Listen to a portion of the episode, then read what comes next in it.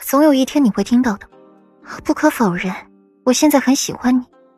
顾阮及时的补救一句话：“爱，这个字太过沉重了。”裴玉重他宠他，对他好，他知道，可是又能持续多久呢？他们现在感情是好，可是里面还有很多不稳定的因素，一旦爆发了，他不敢想。哼，裴玉冷笑一声，充满了嘲讽。他才不要他的喜欢呢，他有的是时间和他慢慢磨。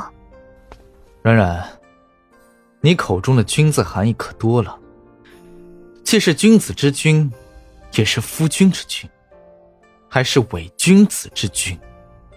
裴玉这番话说的深远隐晦，裴玉只盯着顾软瞧，眉眼温柔，似是怎么瞧都瞧不够似的，最后竟是痴痴的笑起来。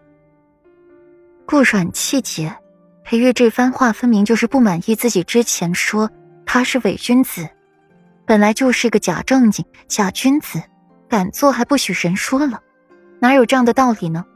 想要发脾气的，可想想两人的武力值，顾阮顿时乖巧。顾阮闭了闭眼，深呼吸一口气，心一横：只要是你伪君子，我也认了。不认还能怎么办呢？自己的夫君还能真的说扔就扔了？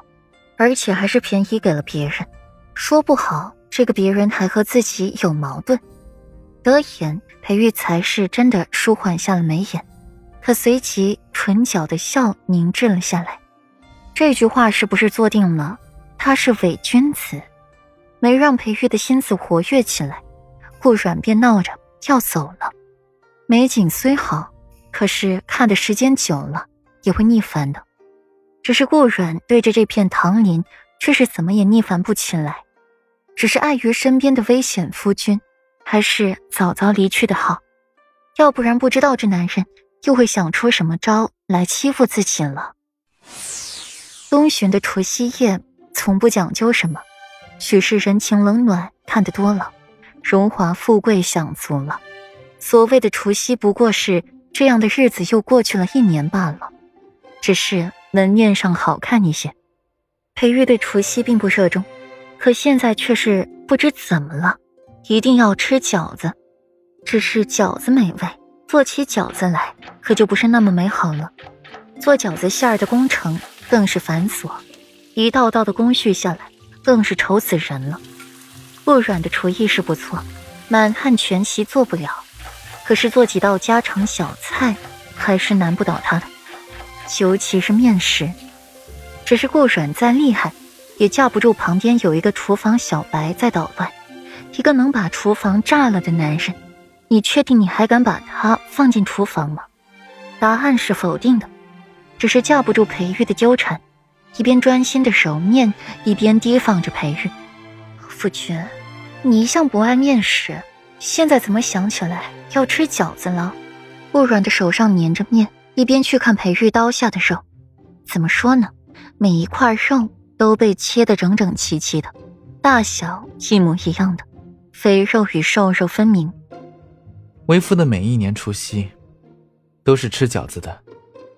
裴玉淡淡的回复着，只因为他母妃说他年轻时候出外云游，在一个小国住过一段时间，那时候正值年节，那里人的习俗便是除夕守岁，除夕当夜。还要吃上一盘香气四溢的饺子，后来便爱上了这个味道。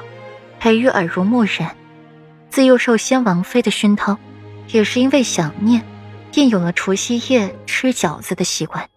只是这些年吃的饺子，却不是从前的那个味道了。顾阮不说话了，想起了去年在皇宫里，就独独裴玉面前摆了一盘饺子，他也只碰过那饺子。那夫君今夜有口福了，围棋旁的不怎么精通，就这饺子是认真学过的。顾阮目光灼灼，闪着耀眼的光。哼，拭目以待。裴玉浅笑，看着案板上的一层白色的黏腻，洁癖如他，一点都不想忍受。可是这给顾阮打下手剁馅的事儿，是他亲口答应的，现在他就撒手不干了。这不是自打嘴巴吗？裴玉隐隐感到脸疼，比顾软打他的时候更疼。